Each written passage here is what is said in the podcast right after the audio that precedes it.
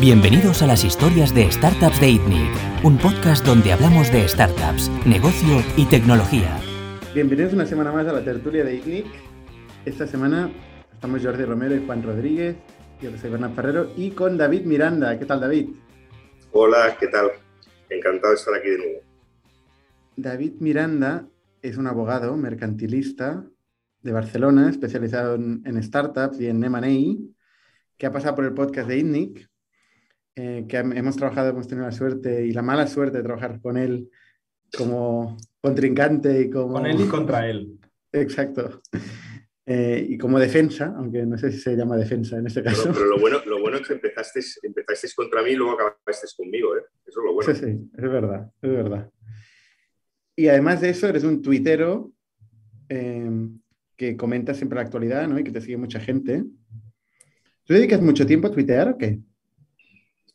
Pues, a ver, todos los días, eh, lo primero que hago nada más levantarme, yo me despierto, me levanto muy, muy, pronto, me levanto a las seis, seis y media para hacer un poco de deporte. Entonces, lo primero que hago es leer el periódico, Expansión, la prensa económica. Y entonces ahí es donde saco los tweets de, de los interesantes, sobre todo relacionados con temas de tecnología, money, que es lo que yo me dedico. Y luego, de vez en cuando, hago hilos. Los hilos los voy haciendo, esos hilos que son a veces largos, de 25 de 25 tweets, eso los voy haciendo, los voy montando normalmente cuando estoy de viaje o el fin de semana, voy, voy haciéndolos poco a poco. Pero bueno, sí que le dedico, sí que le dedico un tiempo. ¿eh?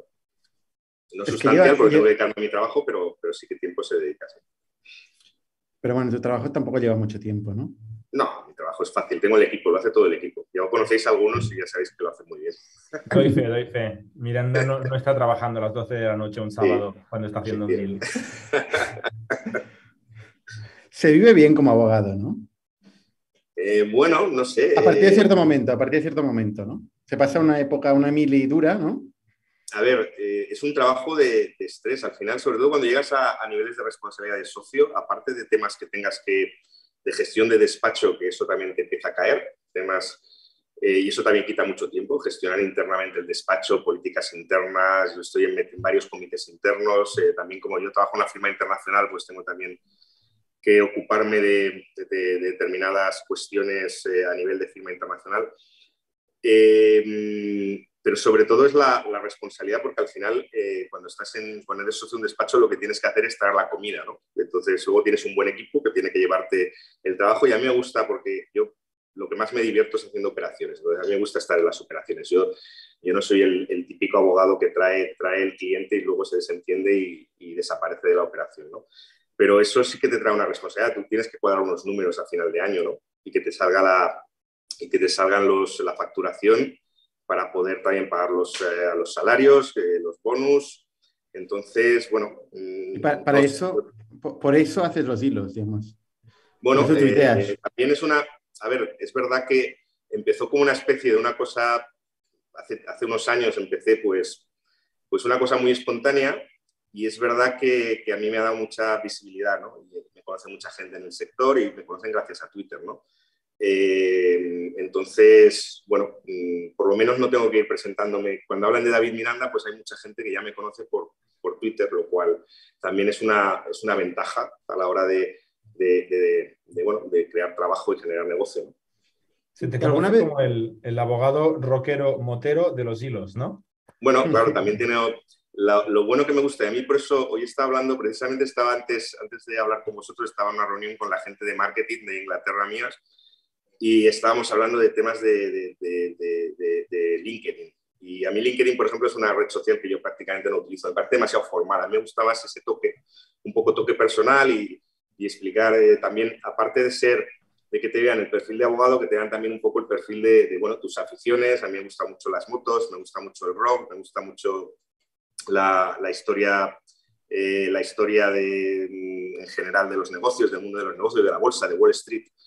Entonces, eh, es un altavoz que me permite, pues aparte de enseñar cosas que a la gente, creo que hay gente que me, me, felicita por los hilos y que aprende mucho, pues leyendo algunos de mis hilos, pero también me permite, pues, eh, bueno, eh, dar una imagen distinta, ¿no? No el típico abogado de corbata, que, bueno, ya veis que yo de corbata no, no soy mucho, ¿no?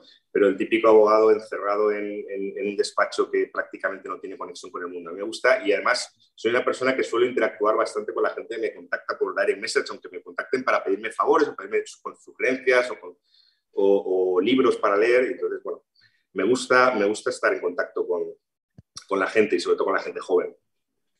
¿Alguna vez hay que hacer outbound eh, siendo abogado? Porque esto es inbound, eh, le llamamos inbound las startups.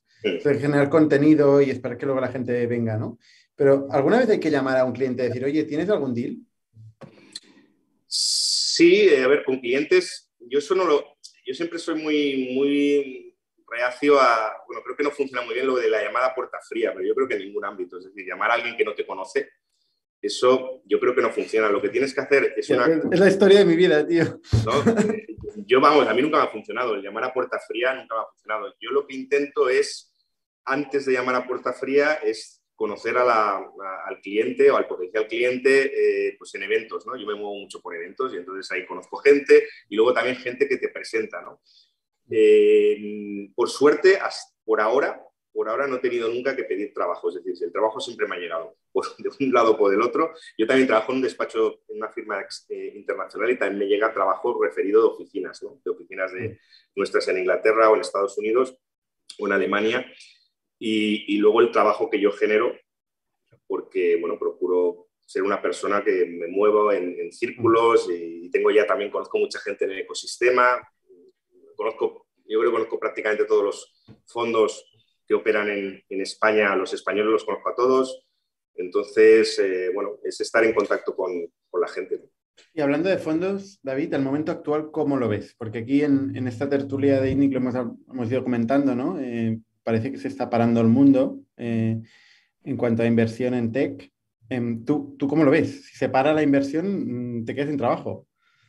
Sí, a ver, eh, si se para una cosa, luego se reactiva otra, ¿eh? porque nosotros los abogados, lo bueno que tenemos en la, abogacía de los negocios, que es como se llama, como le llamamos a los despachos que asesoramos básicamente empresas, operaciones, es que cuando se cae, cuando te falla una pata, hay otra que se reactiva, ¿no? Cuando llegan las crisis económicas, pues por ejemplo, los que tienen mucho trabajo son los que hacen concursal y laboral. ¿no? Y esos son los que tiran más del despacho. Pero nosotros es verdad que nosotros somos un despacho eminentemente de transacción, hacemos operaciones. M&A eh, eh, compras de, empresas, yo sobre todo la parte tecnológica. Entonces, sí que es verdad, sí que es verdad que, la situación de incertidumbre económica, pues, eh, bueno, sí que tiene un impacto que por ahora no lo estoy notando excesivamente. Es más, el, el mes de julio lo tengo, lo tengo bastante, bastante ocupado con trabajo. Incluso me han llegado estas rondas kamikazes que el año pasado me pasó con vosotros, ¿no? Pero la verdad es que fue una ronda estuvo muy bien porque la cerramos, la de Factoria la cerramos en, tiempo récord, ¿no? Pero eso de, venir a, levantar capital en julio... Para mi gusto. ¿Eh? Mucho tardó para mi gusto. Tardó un poquito más de lo que nos hubiera gustado porque a mí ya me pilló la primera semana de vacaciones, me pilló en Por Aventura, que te acuerdas, eh, el cierre, pero bueno, ya lo teníamos prácticamente todo avanzado. Eh, entonces, eso, eso de que te venga empresas a levantar capital en julio, eh, pues oye, es, complicado, ¿no? Porque ya en julio ya tienes las operaciones que, quieres ir cerrando antes de irte de vacaciones y entonces, eh, a ver, hacer due diligence en agosto, eso sí que en España es prácticamente imposible. Y es una cosa que, que yo ahora, ahora me ha venido con un, fondo americano que quiere hacer una operación en, ahora en julio, empezar en julio y hacer due diligence en agosto. Yo digo, buena suerte, porque yo due diligence en agosto muy complicado, o salvo que, bueno, salvo que me pagues yo si hago una propuesta económica y, obviamente por, el, por perderme las vacaciones, pues obviamente tengo que cobrar mucho más, pues si me la aceptan, pues oye, encantado. ¿Cuál es el premium para, por saltarte las vacaciones? Hombre, claro. Si, si tengo que perder las vacaciones, tiene que ser... Eh, tiene que ser por algo que merezca la pena, ¿eh? porque perder las vacaciones... el, el, flashback del año pasado fue literalmente esta conversación. pero no, pero no, me, no las perdí, porque lo bueno que teníamos es que tenía, tenía un compañero que era el otro David, David Nava, lo tenía allí, lo tenía allí en la, en la oficina, le empezaba las vacaciones más tarde y a mí me pilló, solo el cierre que estuve la primera semana que estaba con la familia, con los críos en Por Aventura. Pero bueno, aún así estuve con el teléfono, estuvimos alguna vez al teléfono con algunas historias, que, algunos flecos que, que no acababan de cerrarse. David tiene un brazalete en la pierna que si sale de la oficina explota, ¿no? no tan exagerado, porque mira, hoy, hoy, por ejemplo estoy trabajando desde casa pero sí que... No, me refería al otro. ah, David Nava. Ah, vale, David Nava, sí, sí. David, Nava yo, Hablando de, la bajada, eh, tengo una anécdota de hoy que, he flipado, porque realmente hay, estas consecuencias, ¿no? Hay un, un headhunter una firma que en teoría es el top del top de Silicon Valley, de las grandísimas compañías que utilizan para fichar ejecutivos, con los que yo hablé hace un año o algo así para, para conocerles, etcétera. Y aparte de que cobran unos fees que son obscenos y que no me atrevo ni a, explicar, eh, no podían porque tenían demasiado trabajo y nos rechazaron como clientes, que a mí es un concepto que siempre me explota un poco la cabeza, de, no nos podían ni, ni, atender como clientes. Pues hoy me han escrito por LinkedIn diciendo, oye, ¿te acuerdas de nosotros? Que si estás buscando a alguien, que estamos disponibles. Y esta es una, una señal de, de realmente que se está aflojando muchas cosas, que no hay tanto capital, que la gente está recortando etcétera, ¿no? Y tanto abogados como headhunters, como este tipo de proveedores caros de élite, ¿no? Que necesitan algunas startups, de repente ahora tenéis un poquito menos de demanda. Sí, a ver, ahora dices que no, ¿no? ¿Eh? Tú dices que tienes, tú dices que ahora tengo, yo tengo Suficiente para, yo tengo suficiente para julio, julio lo tengo, lo tengo ocupado y el principio de agosto y luego lo que estoy creando un poco es el pipeline para septiembre, pero lo que pasa es que el pipeline para septiembre, pues ese, alguna operación ya la tengo que se va a cerrar en septiembre, octubre, y esa, esa va a continuar, pero, pero ahora lo que tengo que ver es, es, si esto de verdad se va a paralizar y en septiembre voy a empezar a hacer lo que ha hecho Jordi, ¿no? Es decir, aquel que me vino a hacer la operación en julio, llamarle por teléfono para preguntarle pero no, si no así, ¿eh? La operación ya, ya ha pasado. muy bien. Ya, ya, ya, seguramente. Pero es verdad, es verdad que las operaciones la mayoría de las veces eh, todo el mundo, cuando, cuando empiezas una operación, todo el mundo te dice, esta va a ser súper sencilla. Y yo tengo que reconocer que la, la, de, la que hicimos fue, fue muy bien, ¿eh? las negociaciones fue súper rápido, la que hicimos el año pasado, la entrada de Tiger, pero normalmente no es así. Normalmente te dicen, esto se cierra en, en un mes, en tres semanas. Es que no se cierra en tres semanas, es que yo lo sabes, lo sabes porque tienes la práctica, ¿no? Yo al final, yo, yo habré estado en, no sé, en rondas de financiación habré estado en, 80, 90 rondas de financiación a lo largo de los años, ¿no? Ya, ya sé que una, ronda de financiación en un mes muy, muy rara vez se cierra. Alguna vez se cierra, pero rara vez. Yo reconozco haberte dicho esto una vez y, y, luego caerse la operación. Bueno, correcto, sí, sí. Nos pasó el año pasado, sí, sí. Oye, pero ¿cuál es el problema entonces? Hay, sigue habiendo operaciones, hay rondas. ¿Los precios son los mismos? No, los precios yo sí que he visto y ahora ya no sabes a veces si bueno, obviamente mm, los fondos también pueden jugar a, aprovechar al final los comparables, eh, compañías tecnológicas en bolsa se están pegando, han pegado un batacazo brutal, eso hace que los múltiplos hayan bajado, ¿no? Ya las, los comparables que te das a, bolsa y luego le quitas el descuento de liquidez. Entonces, eh, obviamente, en precios yo me, he encontrado en operaciones en que, bueno, pues nos han, nos han negociado mucho el precio a la baja. Y compañías que... Durante la operación, ¿eh? O sea, durante el cierre. Durante el no, no, ya durante la fase de term sheet, ¿eh? ya la fase de term sheet ya empezó a, ya, no, con las cartas sobre, sobre la mesa. ¿eh? Sí que me ha pasado en otra operación, que era una operación financiada y que, bueno, pues uno de los financiadores nos, ha cambiado las condiciones de la financiación, porque una compra, una compra con financiación externa y nos ha, y nos ha cambiado las condiciones por la, por la situación de mercado. Teníamos un, un acuerdo, pero nos lo ha cambiado. Pero, pero bueno, el tema de valoraciones, desde luego, también yo creo que va a haber bastante money porque va a haber compañías que no van a poder seguir levantando capital y al final se van a vender con precios más bajos. Y lo que sí que se ven los números, los números sí que ha habido un bajón significativo de, volumen de, inversión a nivel global. Y hoy mismo ha salido, Javier Mejías ha publicado, y lo he mirado un poco en diagonal antes de, la, antes de entrar aquí, eh, los datos del, observatorio de Bankinter, del observatorio de startups de Bankinter y también ha bajado en España, bueno, ya, se, intuía, ¿no? pero ha bajado bastante la, el número de rondas y el volumen invertido. Tú no haces mucho early stage, ¿no? Tú haces ya rondas un poquito más grandes. Yo hago normalmente a partir de serie y growth, pero bueno, sí que hago early stage también, series A y series B hago así también. Bueno, de hecho, ya vosotros conocí en un early stage. Que, que, hay muchas, seeds que hay muchas, eso no, no haces mucho. No, sí tiene que ser, sí tiene que ser una silla a cierto volumen. Por ejemplo, la que, la que hicimos con, con, Creandum en su momento, ¿no? ya con un cierto tamaño, ¿no? porque, porque una SID de 200, 300 mil euros o medio millón, a mí no me salen los números nunca. ¿Quién las hace? ¿Qué abogados hacen estas rondas? Porque al final la ironía es que ese contrato es el más importante de todos. Seguramente, yo siempre... Donde se va reescribiendo todo en el futuro, ¿no? Yo no, siempre lo he dicho, que el, contrato más importante es el de la primera ronda de financiación, eh, con que la primera vez que emites acciones preferentes, porque ese contrato teóricamente, si está bien hecho, te va a servir de base para, todos los, para todas las rondas posteriores. Pero bueno, hay otros despachos más, más pequeños y más de nicho. Yo alguna vez sí que también he hecho cosas más pequeñas, a veces por compromiso, porque el proyecto me ha gustado mucho. Pero normalmente también con una serie de condicionantes, ¿no? Es decir, a mí si me dejan poner mis modelos de contratos, de pacto de socios, acuerdo de inversión, que los tengo ya muy trillados y más o menos las rondas, al final los, los términos son relativamente parecidos, ¿no? En esas fases. Entonces, eh, si me dejan poner esos contratos y más o menos preveo que no va a haber demasiada negociación, oye, también se, puede, se pueden hacer los números. Pero es que, claro, hay compañeros, hay despachos más pequeños que presupuestan pues menos de la mitad que lo que yo presupuestaría para hacer una ronda de ese tamaño. Entonces, eh, yo siempre me quejo de que muchas veces los emprendedores no, no veis el valor añadido de los abogados, ¿no? Y, lo veis como una especie de commodity, un check de box. Entonces, si este me dice... Vemos el pain de los abogados, sobre todo los del otro lado, pero bueno. Claro, pero bueno, pero luego a veces... ¿eh? Yo creo que, al menos, mm, con, los años valoras más el valor de los abogados. Lo que no vemos son los economics de gastarte decenas de miles de euros cuando estás levantando 200. Eso es lo que no veo yo por ninguna parte. Entiendo el valor que tiene, pero no hay caja. Sí, no, eso está claro, eso está claro. En esas, en esas rondas muy pequeñas es, es, normal. Mira, que en la de Factorial yo te lo hacía fácil, ¿eh, David? Porque te hacía el contrato y todo, no tenías que hacer nada. Pero tú venga ahí. No, no, pero no, no, pero la, de hecho fue más fácil, yo creo que fue más fácil la de 80 millones de dólares de Tiger, la, cerramos mucho más rápido que la, que la anterior de Creandum, ¿no? Yo creo que la de Creandum tuvimos más, tardamos más tiempo en cerrarla y era muchísimo más pequeña.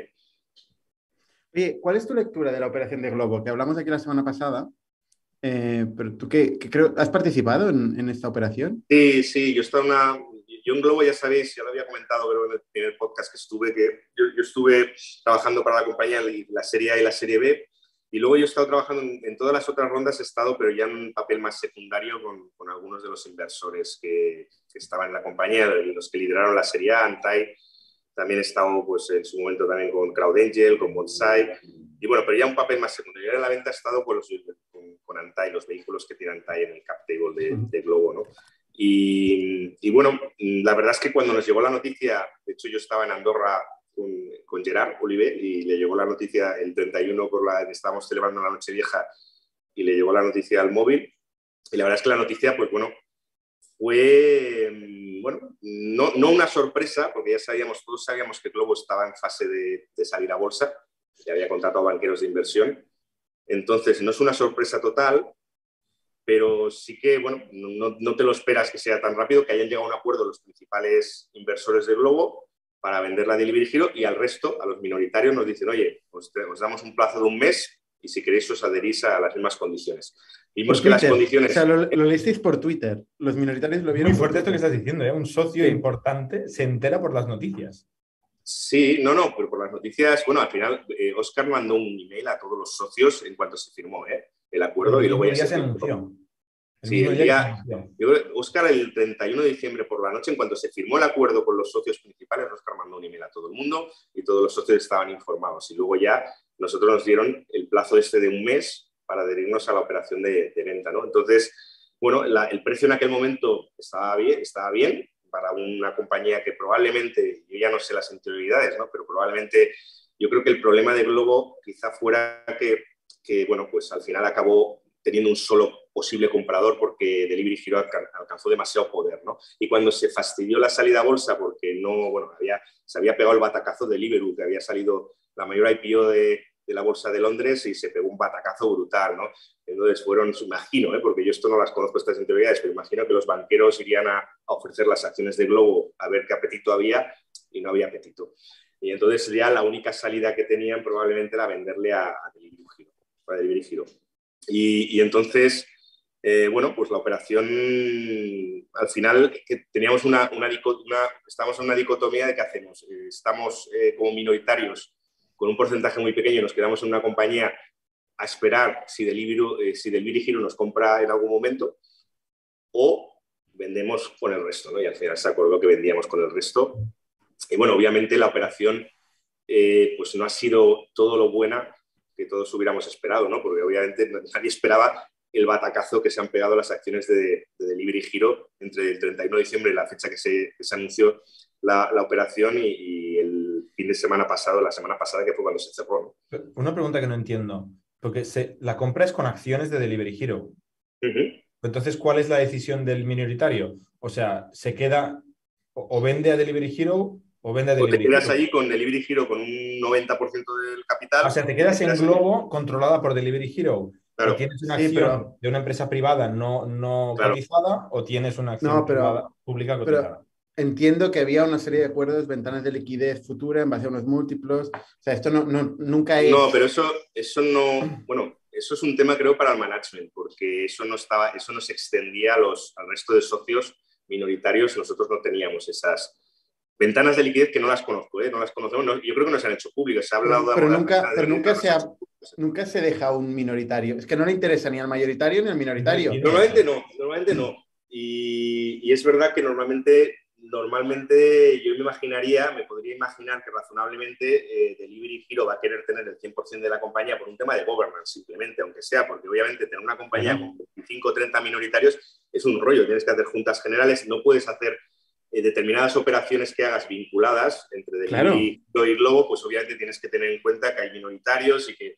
Tiene que estar permanentemente demostrando los conflictos de intereses y, las vinculaciones que tienes dentro de las partes. Entonces, todos podemos razonablemente pensar que Delivery Giro, pues oye, más pronto que tarde haría una oferta al resto de, accionistas, pero no sabíamos qué precio. Podría ser, a lo mejor, la, mira, ahora, ahora que las empresas de delivery se están pegando un batacazo, pues a lo mejor nos hace una oferta y vendemos y acabamos vendiendo por menos de lo que se ha vendido, ¿no? Entonces, bueno, al final nuestros clientes decidieron no jugársela, se adhirieron también a lo que quería la compañía. La compañía quería que en la medida de lo posible casi todo el mundo nos adhiriéramos al contrato y yo creo que prácticamente se ha adherido todo el mundo, menos esta parte del management, ¿no? que tienen sus incentivos, este plan de incentivos que tienen y que en función de, de cómo vaya evolucionando Globo, pues, pues ellos tendrán esas ventanas de liquidez en que, bueno, parte de, esos, de, esa, de, ese, de esa, esa, creación de valor que hagan para Globo, pues la recibirán porque Globo les comprará pues, algo más caro, pero a mí eso me parece legítimo porque al final es una manera de incentivar al management. ¿no?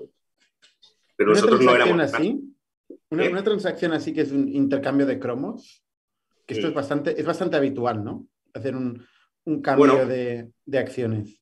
Sí, sobre todo cuando las acciones son cotizadas, porque al final una acción cotizada es prácticamente es cash. ¿no? Una de las cosas grandes, una de las buenas cosas que tiene cotizar es que tienes una moneda adicional. Tus acciones son una moneda muy utilizable en operaciones, ¿no? Entonces, es más complicado cuando es una compañía no cotizada, porque tú al final haces un exit, pero sigues estando en la compañía. Vendes, pero sigues, con acciones de una compañía no cotizada. Entonces, no has hecho de verdad el exit, sigues en la, sigues en la, en la compañía nueva, ¿no? La compradora. Pero... y si es igual que cash, ¿por qué no se utiliza cash, que es más fácil? Bueno, pues porque el cash eh, significa que tienes que levantarlo de alguna manera, ¿no? Entonces. Pero si estás en el mercado continuo, si estás en el mercado continuo, puedes levantar y pagar, ¿no? No, pero hay que hacer una. O sea, tú no puedes regalar acciones, ¿no? Si yo soy el CEO de Delivery Hero, yo no puedo inventarme que regalo 10.000 acciones. Tiene que aprobarlo una mayoría y tenemos que hacer una ampliación de capital para, para dar estas acciones. Sí, correcto, correcto. Tienes que hacer una ampliación de capital en bolsa en función del precio si haces un precio pues, eh, muy bonificado, obviamente, pues el precio de la acción también baja. Entonces, bueno. ¿Cuál es la ventaja? O sea, sí, ¿cuál es la ventaja de hacerlo en cromos? Es que no, no, no lo acabo de ver. Bueno, en una empresa eh, pública, ¿eh? no, no, afecta a tesorería de la compañía, ¿no? Es verdad que la otra manera lo que tendrías que hacer una moneda indirecta es ampliar capital en la bolsa. Yo Quizá es fiscal la ventaja. ¿Eh? Quizá es fiscal la ventaja. No, no, no, no, no tiene que ser, no, no debería. El que recibe una acción líquida también tiene que cotizar igual. Sí, tú, tributas por tu capital gain, tu plusvalía, tributas igual eh, en función del valor de esa acción líquida en el momento que te la entregan, cuánto vale, pues lo mismo. Eh, pues si vale 30 Exacto. No, no, es un tema, es un tema comprar empresas sin tener que sin tener que utilizar tesorería o bueno, pues más, más, más sencillo, ¿no? Es, eh, entregas parte de tu capital, eh, entregas parte de tus acciones, eh, pero no tienes que impactar en tesorería. Entiendo que esto funciona como un mecanismo de alineación de intereses, cuando, sobre todo cuando es una empresa privada y quieres que la otra parte pues, participe de alguna forma en el proyecto a largo plazo, el proyecto conjunto, el proyecto comprador. Pero una empresa cotizada y sobre todo un socio que es un socio minoritario, business angel, socio financiero, arrastrarlo a tus, a tus acciones. No sé, no acabo de... Bueno, una de las cosas que nosotros sobre todo nos, nos focalizamos era el tema que no hubiera un lock-up, ¿no? Que, es decir, que nosotros en el momento que tuviéramos las acciones... Eh, Se pueden vender al momento. Sí, pudiéramos venderlas, ¿no? Para que no tuviéramos...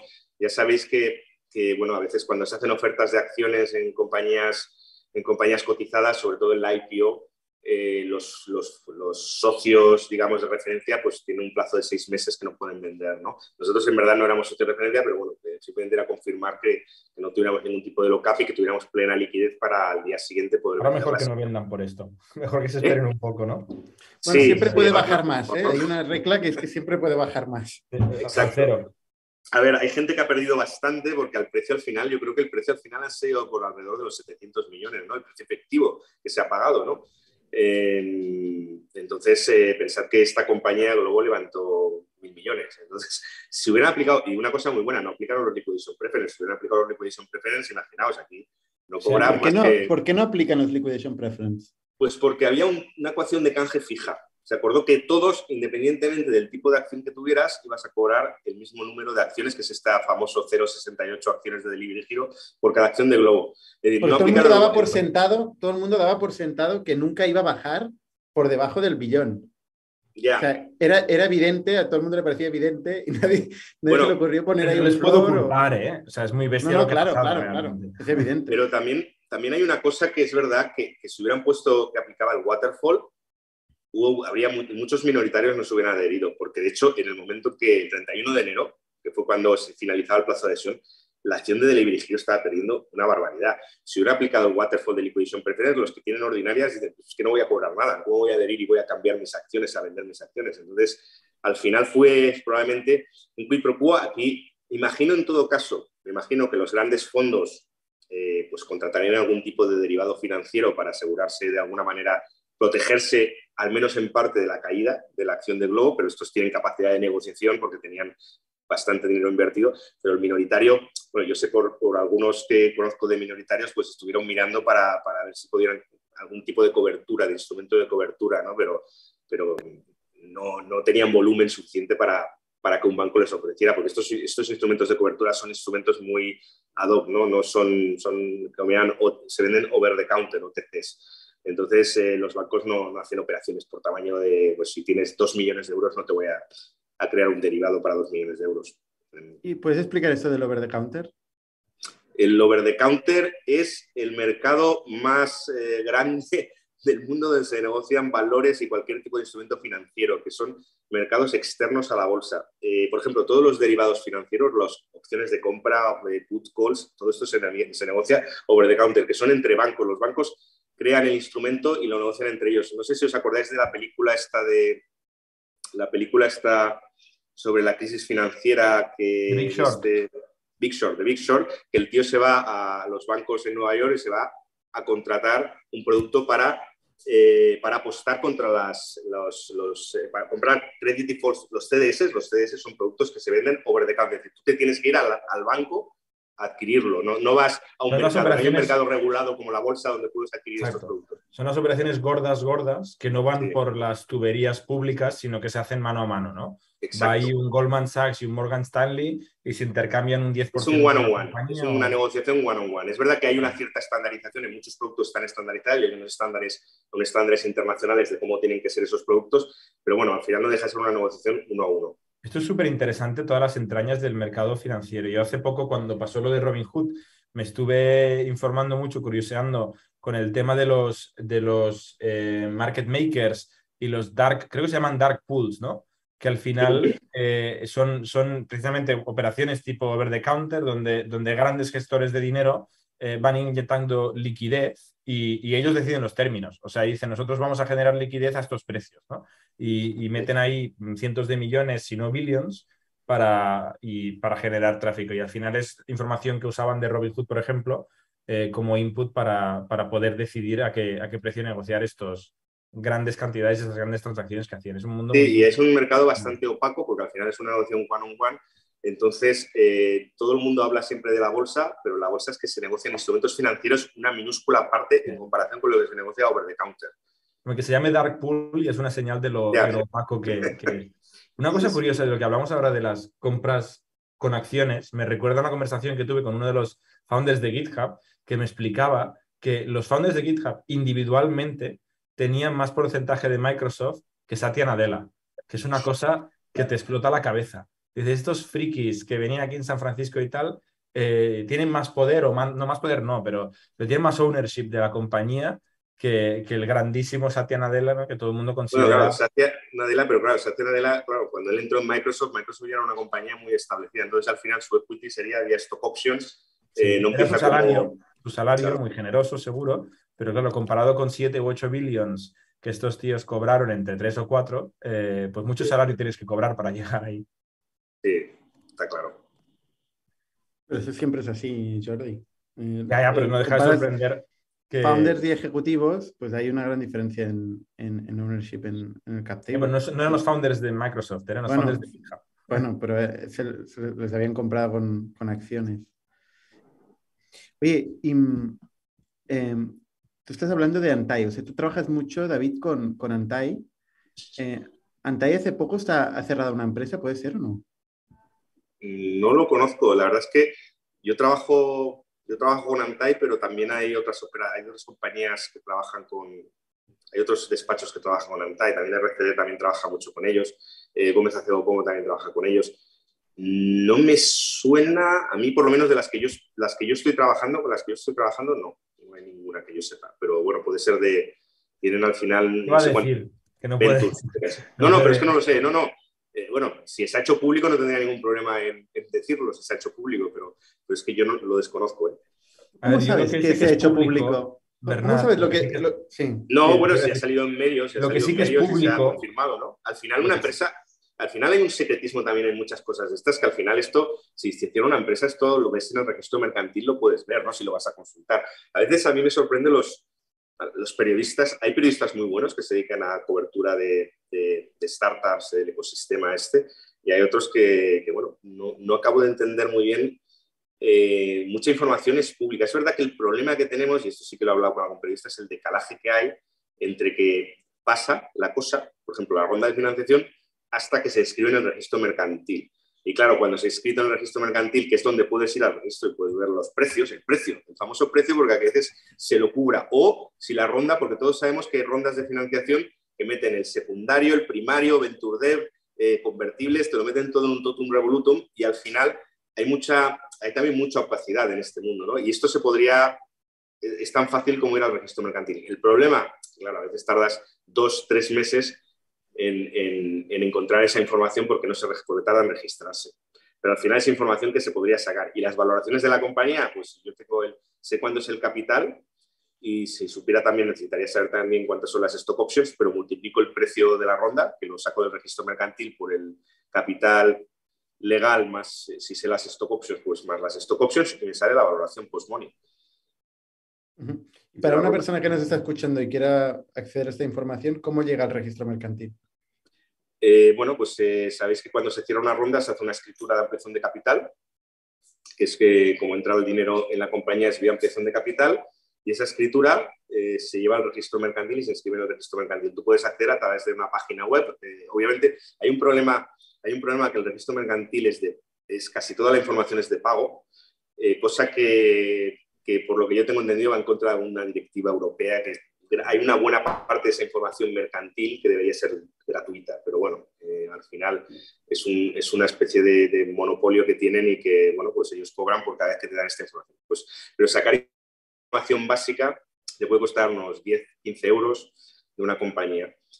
Y luego, si quieres información mucho más específica una ronda de financiación, pues tienes que pedir una nota simple al registro mercantil, que además yo ya no me dedico mucho a esto porque lo hacen los, la gente más junior del equipo cuando necesitamos esta información, pero, pero no sé si se sigue mandando por fax, así que no os digo más. Pero es que los medios que tienen lo, que es alrededor de la administración de justicia, porque los registros mercantiles también dependen de, de, justicia, todo lo que dependa de justicia en este país es anacrónico, los medios que tienen la justicia. Jordi, ibas a decir algo antes sobre lo que es público o lo que no. Igual, cambiamos del tema. Hay más cosas que quería tratar que si no se nos acabará el tiempo. Yo quería preguntar una cosa, hablando de, ventas de compañías y porcentajes y, grandes rondas, ¿no? Eh, muchas veces los emprendedores, fundadores de empresas que levantan mucho venture capital, eh, se diluyen mucho, ¿no? Y el porcentaje eh, que, acaban teniendo de una compañía puede llegar a bajar mm, muchísimo, claramente perdiendo la mayoría. ¿no? Entonces yo te quería preguntar, David, tú que ves muchas operaciones y entiendes o, puedes ver la consecuencia de las dinámicas de quién controla qué, ¿no?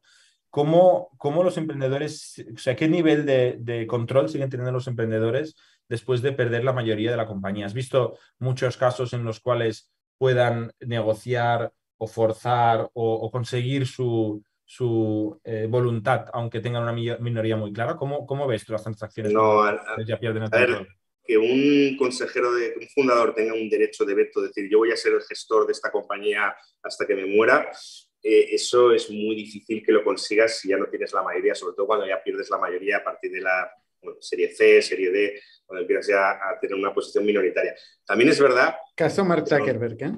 ¿eh? Es caso Mark Zuckerberg bueno, claro, haciendo pública la empresa. los Pinterest, Snapchats, WeWorks, Ubers. Bueno, a ver, en Estados Unidos sí que es verdad que en Estados Unidos hay una cosa que aquí en España no se ha, no, se ha, no, no ha cuajado nunca, que es que, bueno, pues en Estados Unidos tenemos estas, lo que llaman las dual class shares, que son estas acciones de voto dual. Cuando una compañía está en fase normalmente pre-IPO, eh, para asegurarse que los fundadores siguen controlando la compañía con la visión estratégica y eso lo tiene Google, lo tiene Facebook, eh, lo tiene lo que Snapchat, Amazon no lo tiene, por ejemplo, pero sí que lo tenía WeWork, que luego tuvo los problemas que tuvo de governance, también lo, tuvo, eh, lo tenía Travis Kalanick en Uber. y también tuvo los problemas que, eso generó, ¿no? Después, porque llega un momento que, que tus que, creas una crisis de reputación en la compañía y no te pueden echar tus inversores porque tú tienes esas acciones que votan por 10 y controlas el board. ¿no? En España son un cuajado. Es verdad que se pueden crear perfectamente ¿eh? porque las, las, sociedades limitadas, que son las que se utilizan en todas las startups, se pueden crear acciones que voten. nosotros, por, ejemplo, en, en, Factorial creamos unas acciones de otro tipo que tienen voto por 100 de las demás. Entonces, siempre tenemos mayoría en, en, una junta. Esto es ficción, ¿eh? No, esto es ficción. Esto es sí, decir que yo no me no, no. Imaginaba que era ficción, salvo que hayáis hecho una ronda y no hayáis enterado. Pero, sí, pero sí, quiero decir, ¿con quién negociamos cuando vamos a salir a bolsa eh, y, y, introducimos una medida de este tipo? ¿Quién, quién es la contraparte? ¿Quién es la contraparte? Eh, bueno, el Morgan, el Morgan Stanley de, de, de turno. Esto lo negocias con tus inversores primero, pero tú ya sales a bolsa. que están aplaudiendo porque salimos a bolsa, los inversores. Normalmente, casi todas estas compañías lo han hecho antes, previamente con sus inversores de las últimas rondas y han acordado esto, ¿no? Cuando los precisamente lo que comentaba Jordi, ¿no? Cuando llega el fundador, se empieza a diluir y deja de tener el control de la compañía. Entonces, si tienen mucha confianza en ese emprendedor y confían mucho en su visión, y esto yo he leído también casos de, por ejemplo, en Google, eh, estos, eh, los fundadores de Google eh, pues siguen teniendo esas acciones que controlan con un porcentaje pequeño, controlan la compañía. Y ellos decían que si no las hubieran tenido, el problema es, sobre todo cuando sale esa bolsa, la bolsa lo que se prima normalmente el inversor es el corto plazo. Entonces, cuando quieres hacer un proyecto a largo plazo, que es un proyecto que te va a costar una inversión importante, que puede salir mal, eso la bolsa, el mercado no, lo suele entender muy bien. Es una de las grandes críticas a los mercados, ¿no? que, son cortoplacistas. Por lo general, tú tienes que dar resultados cada trimestre, tienes que dar resultados. Entonces, esto lo que permitía, lo que decían los, los fundadores de Google, les permitía, pues, por ejemplo, pues, eh, hacer cosas como, no sé si era Google Maps o, o alguna, o algún proyecto de Google eh, muy exitoso que pudieron invertir mucho dinero en una cosa que al principio no se veía si iba a funcionar o no iba a funcionar eh, porque tenían ese poder, porque al final eran, ellos. A, priori esto lo quiere todo el mundo. Entiendo que yo cualquier founder que vaya a salir a bolsa lo, lo pondría si pudiera. ¿Cuánto antes? claro, o sea, yo de hecho ya lo iría eh, poniendo. Al final esto es un tema de competencia. En España, ya sabéis, y yo una de las, yo, yo, lo he dicho más de una vez, una de las rondas que más me ha, mejor me lo he pasado porque ha sido rápida, indolora, eh, divertida fue la, la, vuestra de Factorial del año pasado con Tiger, que además Tiger es un que somos muy divertidos. viejo cliente mío de lo, del, del, pasado, había trabajado con ellos en Idealista, en Atrápalo. Em, entonces, eh, porque Jordi consiguió, no sé si fueron cuatro o cinco term ¿no? Eh, cosa que no es una cosa habitual. Tú pusiste a competir. Esto no era confidencial, ¿Eh? Esto no Esto no, confidencial. esto no está en el registro. Creo que esto tú no está te en lo el he oído registro. decir, te lo he oído decir, por eso lo digo, porque yo, te- yo sigo. Y cuando explicaste la ronda de Factoria, lo dijiste. Eh, entonces, Había competencia, sí, había competencia. había competencia, había competencia y eso hace que el que tenga la sartén por el mango sea más el emprendedor. Y eso es lo que pasa en Estados Unidos, esas rondas súper competidas, esas, esos Ubers, esos WeWork, cuando se peleaban para entrar, pues eh, bueno, pues ellos son los que ponen las reglas, ¿no? No sé si habéis visto la serie de WeCrash, pero bueno, pues eh, a los inversores, eh, bueno, WeCrash y la de, y la de Super Pumped de, de- de Uber, ¿no? Y por ejemplo, Bill. Gurley, Bill Gurley no le gustó nada, no le gustó nada que le dieran las acciones de a Travis Kalanick, le dieran las acciones de estas dual class shares, ¿no?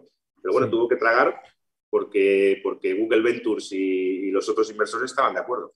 A mí lo que me sorprende es de cara al, al- al inversor retail que no tiene ni idea de todos estos conceptos y que está invirtiendo a través de Robinhood en el Nasdaq y que resulta que hay una empresa donde hay una governance y otra que hay otra governance tan, tan diferente, ¿no? Y que no, está, no se ha homogenizado o estandarizado de ninguna manera y todo está ahí flotando en el mismo mercado. No sé, me parece como curioso.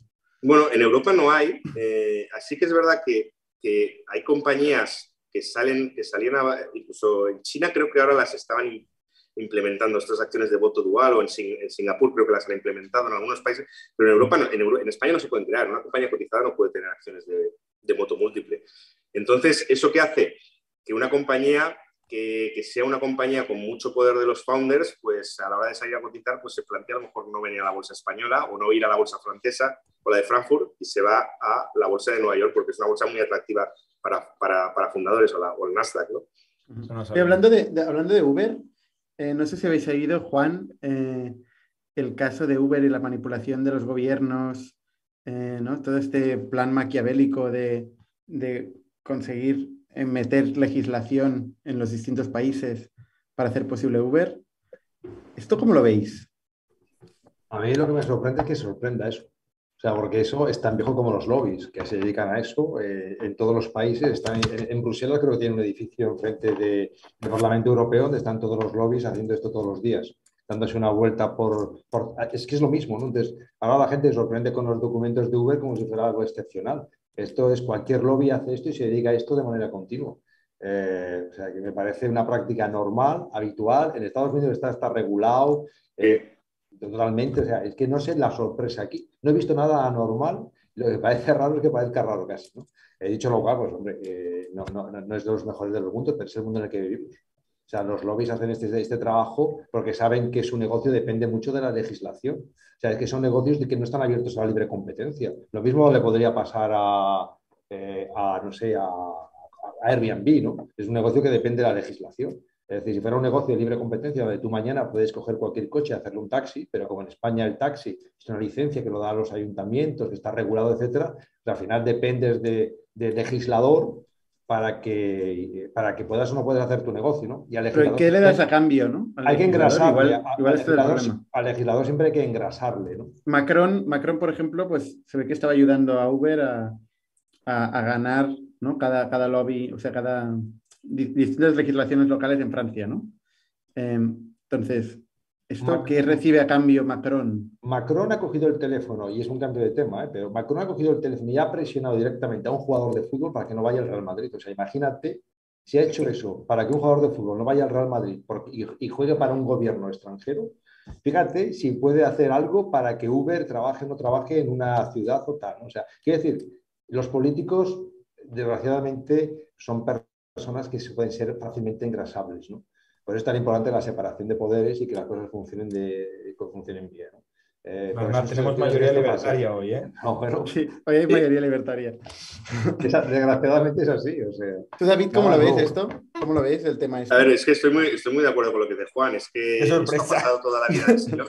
Cualquier empresa que entra, que, es- que crea un, un modelo de negocio disruptivo y que además tiene barreras de entradas, lo primero que va a hacer, eh, sobre todo barreras de entrada regulatorias, lo primero que hacer es intentar cambiar la, la regulación. Pero, y ha dicho el ejemplo de Uber, el ejemplo de Airbnb, pues obviamente tienen que contratar lobistas para intentar que, bueno, pues que poder lle- llevar a cabo su actividad, ¿no? Porque cuando tienes una serie de, de normas que te impiden hacer algo que es novedoso y como, la norma, como siempre se dice, ¿no? el derecho siempre va mm, dos pasos detrás de la realidad, ¿no? La realidad mucho más, más, más rápida, ¿no? Entonces el derecho no está adaptado, la norma no está adaptada. Y entonces, eh, y además en mercados tan fragmentados, por ejemplo, el de eh, Airbnb, que lo conozco también bien porque he trabajado muchos años con Airbnb cuando llegaron a España obviamente es un mercado súper fragmentado, ¿no? Con normativas a nivel de municipio, de, barrios, incluso en Barcelona está ya a nivel de barrios, ¿no? Para tema de pisos turísticos. bueno, y directamente de, de, vecinos. Los vecinos se pueden reunir y, prohibir el Airbnb. Efectivamente, y entonces ahí tienes que contratar lobistas, pero ese, es que nadie, no sé, yo, yo no, a mí no me escandaliza, es que además es una profesión y, es más, en Estados Unidos y en, Bruselas, en Estados, en, Estados, Unidos y en Bruselas están regulados, registrados y tal. En España lo desconozco, creo que había un plan para hacer una norma para, para regular precisamente el sector del, lobby, porque estas, estas empresas de lobistas, como podéis imaginar, están llenas de expolíticos, ¿no? que son los que tienen el acceso a sus compañeros que están en el Parlamento. Esto es lo chungo, el tinte que tiene de corrupción, ¿no? porque al final el lobby se puede entender como que haya diálogo que haya un actor de, la sociedad que, represente o agrupe unos intereses de un, trozo del engranaje. Yo creo que esto es bueno, el diálogo es bueno, ¿no? Para que el, lawmaker, el, jurista, pueda hacer algo que tenga sentido y, sepa todo lo que saben las diferentes partes. El problema es lo que has dicho tú último, que al final estos lobbies son expolíticos que sabes que están tirando de favores y están tirando de contactos y no sé cómo de democrático es esto. Bueno, ahí es donde quizá lo que debería haber es transparencia, sobre todo como en Estados Unidos. Todo esto es muy transparente y tienen registros de empresas lobistas y aquí, pues bueno, como es, un, es algo más menos habitual, pues eh, sigue habiendo sigue habiendo esta, esta opacidad, ¿no? Pero no sé, yo creo que hasta qué punto esta transparencia es suficiente, ¿eh, David, porque por ejemplo en Estados Unidos, eh, sin conocer mucho la política doméstica de ahí, eh, sí que he oído muchas ocasiones donde diferentes áreas de, legislación, como por ejemplo la rural, ¿no? todo el tema que tiene que ver con la agricultura o lo que tiene que ver con la educación, eh, están los gobiernos, los, o sea, eh, los, los, ¿cómo se llaman estos? Em, los gobiernos de los estados em, están subvencionados por algunos de estos lobbies, con lo cual sabes que su budget depende de que vaya a favor o en contra. Por ejemplo, hay mucha crítica sobre el sistema educativo en California y hay mucha transparencia de que estos políticos, estos gobiernos, no me sabía la palabra,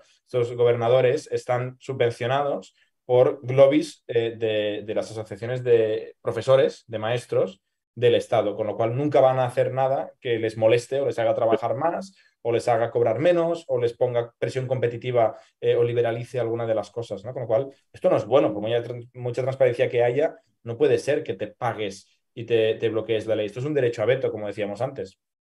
Bueno, pero al final aquí en España también pasa incluso peor, porque en Estados Unidos por lo menos tú respondes ante tus votantes, ¿no? Son listas abiertas y tú te presentas a unas elecciones, incluso hay primarias y luego te presentas y tú representas a tus votantes. Y de eso lo bueno que tienes en Estados Unidos es que hay normas que eh, los dos partidos o, gente de un partido vota con una norma de, que proponen del, otro partido. Es decir, que no hay ese, ese, em, ese em, bipartidismo que hay aquí, o bueno, ya no bipartidismo, multipartidismo, ¿no? Pero que no, aquí hay una disciplina cerrada, ¿no? Entonces, tú votas a, tú votas al, PSOE y votas, al final estás votando al que mandan el PSOE, pero tú, el, que has votado aquí, que es el que, el que tú votas, tú no votas, si votas aquí en Barcelona al PSOE, tú no estás votando a Pedro Sánchez, tú estás votando a un ciudadano del PSOE, un militante del PSOE que se presenta en las listas de Barcelona. Pero esa persona luego no defiende los intereses de Barcelona, defiende los intereses que le vienen desde arriba, porque como hay listas cerradas, y eso es lo que yo creo que por lo menos en Estados Unidos, el haber listas abiertas y la gente depender de sus votantes hace que haya gente que no sigan esa rigidez del sistema de partidos. Además que los partidos eh, americanos son más plataformas electorales que no las, los carcamales que tenemos aquí en España, subvencionados por, por la administración pública y que el que no, como decía Alfonso Guerra, ¿no? el que se mueve no sale en la foto. Para, para, los partidos. Para no desviarnos tanto de nuestro tema, que es la tecnología y el negocio, em, ah, y hablando también del lobby, em, el caso Twitter y Elon Musk. Y, estaba pensando en el lobby a través de Elon Musk y Trump, que ese sería otro tema. Bueno, ahora, ahora y hablando de transacciones que se caen, ¿no? Transacciones firmadas que se caen. Sí. Exacto. E, este, este, este caso, ¿cómo, lo ves, eh, David? ¿Esto qué, qué va bueno, a pasar? es un caso que, que, yo creo que va a ser el, el, el, culebrón de este verano, ¿no? Porque va a haber una demanda en las cortes de Delaware y, y, va a ser una demanda muy interesante. Hay mucha gente que ha dado por vendido que totalmente que, que bueno, que, que, Elon Musk va a acabar teniendo que comprar Twitter. Mm, yo creo que ahí, ahí tiene una serie de argumentos para para defender que, que, no tiene que comprar Twitter, que bueno, pues habrá que verlo cómo lo opina la, la, las, los tribunales de Delaware, ¿no? Pero, pero bueno, básicamente él, por lo que yo he leído, va a argumentar eh, primero que eh, él, es, él básicamente lo que buscaba era ese 5%, ese, ese 5 de cuentas spams, que bueno, él dice que no se lo cree. Pues, pero un momento, un momento, un momento. Que... O sea, él, él lo que ha visto o sea, él iba a comprar Twitter, le parecía buena idea, en momento expansivo, muy valorizado Tesla, me sobra la pasta, no me sobra la pasta, pero te tengo, tiene una idea impulsiva tal, y luego por el camino se cae el mundo tech, se, se caen las valoraciones, incluso los assets de, de los más se caen, se cae todo. Entonces, eh, ahora dice, no, no, esa, ¿qué, ¿qué esa, hago? esa, es la, yo creo que esa, esa, es la principal razón, esa es la principal razón. Y lo que va a ver es si puede argumentar que el tema de, los, el tema de las cuentas spam lo puede argumentar, que hay una serie de posibilidades, pues que se, eso constituya una, una, un, un, efecto material adverso que no, lo, no, le fuerce a cerrar el contrato, o que eh, ese 5% no sea real y sea muy superior y que haya falseado las, eh, la información pública que, que, periódicamente publica Twitter en, en, en, los mercados, que donde Twitter ha informado siempre tradicionalmente desde el año 2013, ha estado informando que ellos calculan que el porcentaje de cuentas spam son un 5%, pues que esa información sea incorrecta, en cuyo caso sería el incumplimiento de una manifestación y garantía. Pero no, no informa nada Twitter realidad. ¿eh? O sea, ahora, una, una, cosa sobre tu opinión legal. Yo no creo que Elon Musk se haya echado para atrás. Esto es eh, conjetura, es mi opinión. Sino yo creo que simplemente se ha cansado, que, que fue un calentón y, y, que, y, que, ahora tiene otras cosas a hacer. Pero a mí lo que me sorprende, hablando de esto de los disclosures que estés tú, de, del 5% de depósito y tal, me sorprende me da la sensación que, que son muy malos los abogados de Elon Musk, porque sin ser abogado, si lees los claims que hacen, si lees las reclamaciones, ¿no? O las argumentaciones que hacen, no se aguantan por ninguna parte. O sea, su gran argumento es decir que Elon Musk tiene la razón, cree, cree que hay más bots. No tiene ningún tipo de fundamento, ningún tipo de evidencia, incluso explícitamente rechazó hacer due diligence y lo que te quería decir sobre el 5%, Twitter explícitamente siempre dice que ese 5% pillarlo con pinzas porque es un sampling que hace un grupo nuestro y que más o menos creemos que representa con 5% de tal. O sea, el disclosure de Twitter es muy difícil de argumentar porque ellos te pueden decir, oye, yo no te he dicho 5%, yo te he dicho que tengo aquí una metodología que te estoy diciendo que es bastante cutre, que me da un 5%. Entonces, Elon Musk eso no lo discutió en su momento, no ha hecho due diligence, ha firmado un, un compromiso vinculante y ahora de repente dice que cree que hay más del 5%. Me parece muy cutre, ¿no? Y legalmente muy mal argumentado. Bueno, es lo que decía Bernard, yo creo también más que es un personaje, ¿no? En sí. Y yo creo que Pero aquí ha perdido... ¿Eh? ¿Los abogados también son un personaje? Bueno, los abogados al final tienes que seguir las, los deseos de tu personaje normalmente, ¿no? Si el personaje es como es, pues tienes que, en la medida, en la medida de lo posible, pues atemperarlo y guiarle, pero a veces es complicado y más que es una fuerza de la naturaleza, ¿no? Entonces debe ser complicado ser un el abogado de Elon Musk y que te diga de la noche a la mañana que quiere comprar Twitter, hazme un contrato en tres días y me lo cierras y no, no pierdas mucho el tiempo con tal de que más o menos sea equilibrado, pero por ejemplo no pedir que la operación se sujeta a due diligence, ¿no? Y bueno, pues... Esto no te ha pasado a ti, ¿no? A ti no te ha pasado, ¿no? Esto. Mm, bueno, yo he trabajado con gente complicada, hay gente más complicada y bueno, pues eh, en principio lo que tienes que intentar es eh, pues, eh, pues eh, guiarle, guiarle, y por lo menos si haces una cosa, a ver, yo nunca haré una cosa ilegal, a mí si un cliente me dice hacer algo ilegal, yo ahí no lo voy a hacer, porque además eso yo tengo responsabilidad, pero si es algo que, que es legal, pero creo que se está tirando piedras sobre su tejado, pues lo que tengo que hacer es decirle tres veces que esto no lo haría y si me, dice, me sigue diciendo que quiere hacerlo, pues oye, pues eso es tu problema y si eres tonto, pues ya, pues yo ya te lo he advertido. He cumplido con mi deber de advertirte y ahora lo hago. ¿Le pueden obligar a ejecutar el contrato? Y si, no tuviera, y si no tuviera caja para pagar el contrato por cualquier causa, ¿qué pasaría? Bueno, a ver, en principio Musk es una persona bastante solvente, ¿no? En este caso. Tendría, que liquidar, ¿no? Acciones que tenga en Tesla o lo claro, que sea para poder Claro, al final le, imagino que le embargarían, le embargarían acciones de, Tesla a su patrimonio y le embargarían para cubrir los 44 mil millones que, que, tiene que pagar, ¿no? marrón. De alguna manera. Pero es verdad, es verdad que en Estados Unidos no es muy habitual que te fuercen eh, lo que se llama el cumplimiento forzoso, eh, sino que es más un derecho de daños, donde normalmente normalmente cuando incumples un contrato tú pagas e indemnizas, que ya sabéis que aquí en este contrato hay una cláusula penal, un termination fee de un mil, millones de, dólares, pero es que es verdad que el contrato preveía también, preveía que la compañía, que Twitter podía exigir el cumplimiento forzoso, es decir, que Musk pusiera los 44 mil millones de dólares. Que ahí es verdad que el problema que tiene Musk es que él tenía una estructura de financiación, se cae el mundo, tecnológico y eso pues supongo que se le ha complicado bastante. Y es verdad que él sigue teniendo patrimonio de sobra para comprar Twitter, ¿no? Pero, bueno, de sobra, de sobra, pero cuidado que ya nos acercamos, ¿eh? Estamos hablando de decenas de billions. O sea, él tenía 100 billion, creo, eh, a final del año pasado, o 110, y ahora ha bajado mucho, o sea que tampoco tendrá... Pensaba, pensaba que, tenía, pensaba que tenía más, ¿eh? Pensaba que tenía más. Pero aparte que pierde ownership, pierde ownership importante en Tesla, ¿no? Claro, claro sale más barato poner los mil millones, seguramente, ¿no? Porque ahora ah, no, estoy leyendo 220, hostia, sí que subió. Los 100 billion quizá era a principio del año pasado. Eh, a final del año pasado, 220. Eh, ¿Y ahora? Y ahora, ha bajado bastante, ¿no? No, tengo real time tracker. No, ha bajado tanto como otras compañías, pero.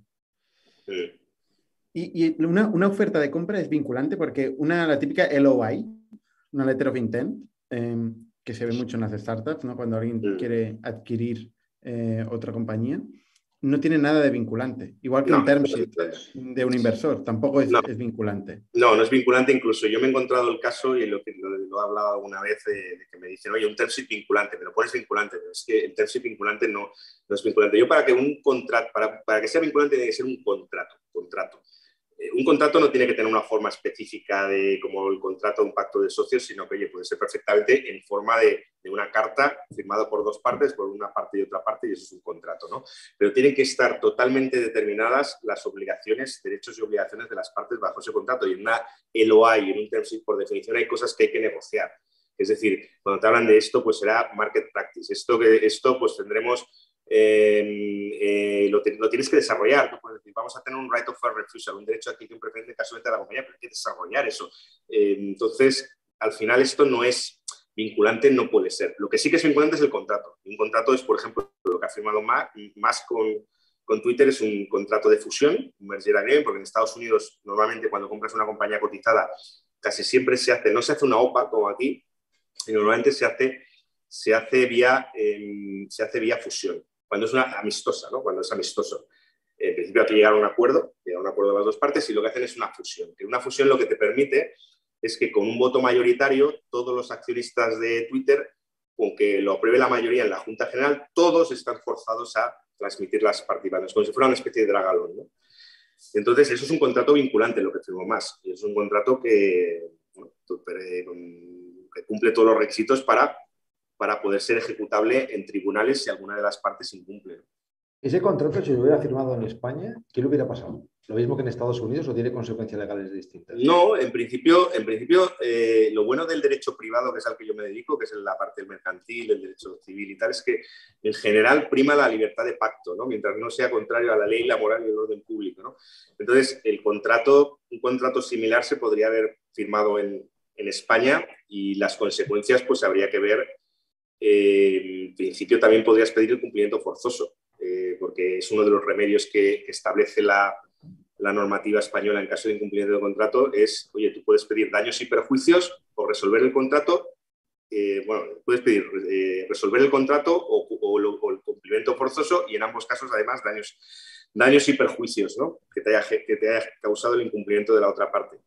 Entonces, en principio, a ver, podría ser ejecutable con mucha más lentitud que las tribunales de Delaware, porque los tribunales de Delaware son muy rápidos, porque es una jurisdicción especialmente especializada con especialistas en derecho, en derecho de sociedades eh, y son eh, jueces que, bueno, comparado con un juicio mercantil aquí en España, que puede estar entre primera instancia, apelaciones y tal, puede parar años, pero allí la justicia es mucho más rápida. Entonces yo creo que antes de final de año veremos algo.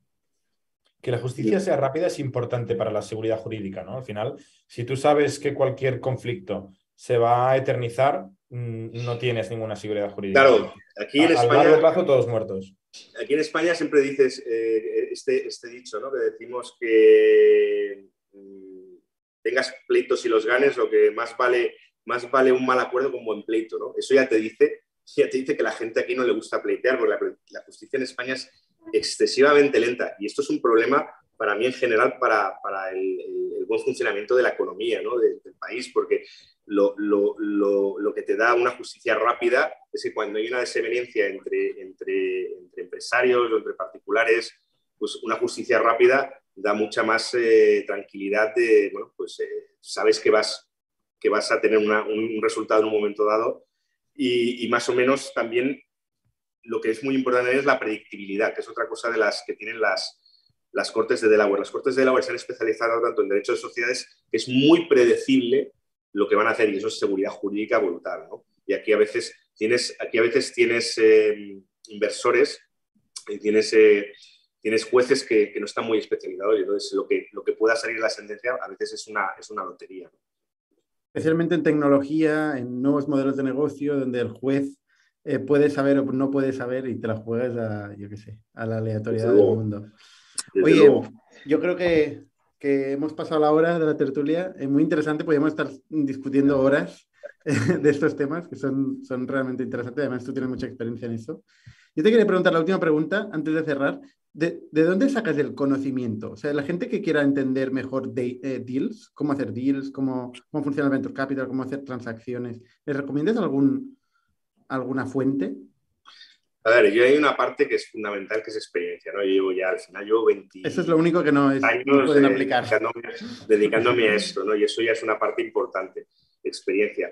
Pero luego yo también tengo una parte que soy, soy muy curioso. Eh, entonces, eh, yo leo muchos libros. Eh, leo libros de, de, los temas que me interesan, leo mucho. Entonces, yo tengo varios libros en, en, temas de Venture Capital. Venture Capital, cuando yo empecé, no, nadie hacía esto, ¿no? no hacía muy poca gente. Entonces, tuve que informarme y ver lo que hacían los americanos. Y el M&A al final lo han creado también los americanos. Entonces, buscando, pues leyendo libros americanos. Que pueden ser libros... top 3, top 3. El top 3, eh, pues el top 3 es eh, uno que se llama eh, Mergers and Acquisitions, eh, de un autor americano, que no me sale el nombre. ¿Eh? El nombre original. Sí. El otro se llama el nombre, el nombre no es muy original, pero lo tengo, de hecho lo tengo, lo tengo por aquí, lo tengo por aquí cerca. Ese, ese para mí es uno de los mejores libros para, eh, eh, Venture Deals es un clásico. Venture Deals de Bradfeld y Jason Mendelssohn, ese yo creo que es un básico para, mm. para, para, entender el mundo del Venture Capital. Y luego también en Venture Capital me ha gustado mucho, uno que me gustó mucho es eh, este que estoy leyendo, que he leído ahora hace poco, que se llama The Power Law, eh, la ley de potencias, por, eh, un poco sobre cómo cómo las, las, eh, las, firmas de Venture Capital invierten en compañías muy extremas, ¿no? que están en un extremo en otro, que son las que de verdad te pueden llegar, te puede, tienes que invertir en compañías que vayan a estar en el extremo, porque son las que de verdad te pueden dar esos múltiplos tan brutales que tú necesitas para, para que el fondo te, te dé un rendimiento. ¿no? Este lo que, ve, lo que ve ayer, por fin, ya. Que está bien, porque ¿Sí? este son batallitas. Son historias, sí, son batallitas. A mí las batallitas... La teoría. Sí, a mí las batallitas me, me, me, son muy amenas. ¿no? Si quieres una cosa más ah. teórica, pues hay otros libros, pero a mí me gusta mucho leer batallitas. Que es lo que se te queda al final, ¿eh? muchas veces. Lo que se te queda al final son estas batallitas. Totalmente. Oye, pues muy interesante. Muy chula la nevera SMEC que tienes ahí en el fondo. Sí, sí, sí, sí esta es... Diseño. Tenía que cambiarme de sitio porque no tenía buena cobertura, pero bueno, pues, me he puesto en la cocina, mis que tengo aquí en la casa y bien. Muy bien, muy bien. Pues muchas gracias por tu tiempo, a, a Juan y Jorge también, y nos vemos la semana que viene. Estupendo. Un abrazo. Hasta luego. Chao. Somos un ecosistema de startups tech de Barcelona, creadores de Camalún, Kipu y Factorial, entre otras. Ofrecemos más de 5.000 metros cuadrados de coworking a startups y organizamos eventos diarios para discutir negocio y tecnología hasta la saciedad. Desde ITNIC Fund invertimos en equipos con capacidad de construir grandes productos y negocios. ¡Te esperamos!